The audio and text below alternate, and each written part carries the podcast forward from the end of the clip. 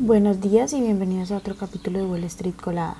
Hoy martes 5 de diciembre los futuros del Dow Jones bajaron un 0.3%, los futuros del S&P 500 bajaron un 0.4% y los futuros del Nasdaq bajaron un 0.7%, mientras que los futuros del petróleo bajaron un 0.1 hasta los 72,97 dólares el barril y los futuros del Bitcoin subieron un 0.04%.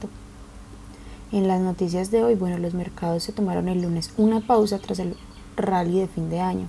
Los valores de pequeña capitalización superaron el resto del mercado, con el Russell 2000 registrando una subida del 1%, pero el Nasdaq por su parte bajó un 0.84% debido a la, a la debilidad en el sector tecnológico. En otras noticias, bueno, Estados Unidos podría añadir en breve más restricciones a las exportaciones tecnológicas hacia China, pues la Secretaría de Comercio Gina Raimondo calificó las restricciones a la venta de semiconductores avanzados y equipos relacionados como una medida audaz y necesaria debido a su gran alcance.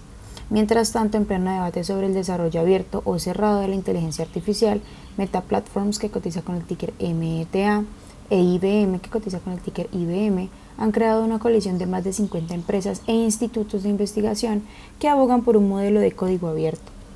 La postura del grupo difiere del planteamiento cerrado de otras compañías como Google que cotiza con el ticker GOOG y OpenAI, creador de ChatGPT y además respaldado por Microsoft que cotiza con el ticker MSFT, en medio de la creciente preocupación por la seguridad y el poder de la inteligencia artificial.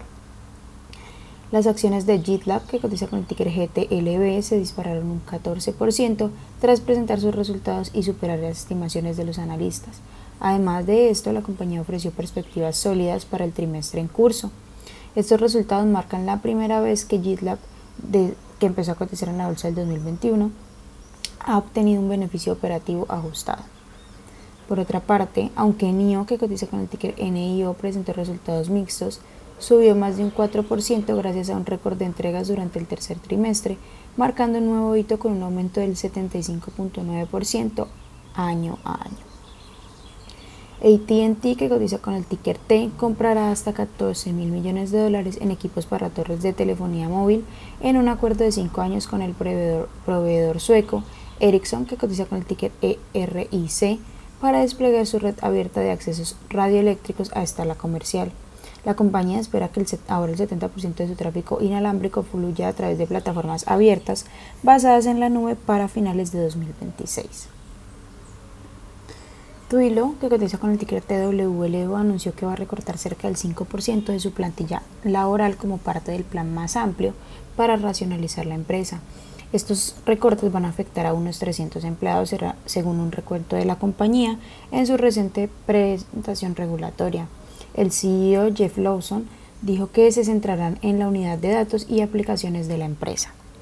Las acciones que tenemos con predicción bullish son Mibu Technologies, que cotiza con el ticker WNW, ha subido más de un 139%. También Volato Group, que cotiza con el ticker SOAR y ha subido un 105%. Y Neuroscience Therapeutic, que cotiza con el ticker NRSN y ha subido más de un 44%.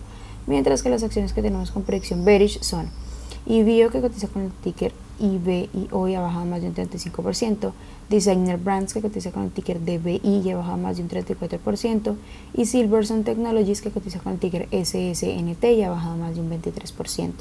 Esas son las, noticias que tenemos para hoy antes de que abra el mercado. Les recuerdo que pueden encontrarnos en todas nuestras redes sociales como arroba Spanglish Trades, pero además de eso también visitar nuestra página web www.spanglishtrades.com para que no se pierdan ninguna noticia de la actualización del mundo de la bolsa de valores, por supuesto como siempre en español. Muchas gracias por acompañarnos y por escucharnos. Los esperamos de nuevo mañana en otro capítulo de Wall Street Colada. Que tengan un feliz día.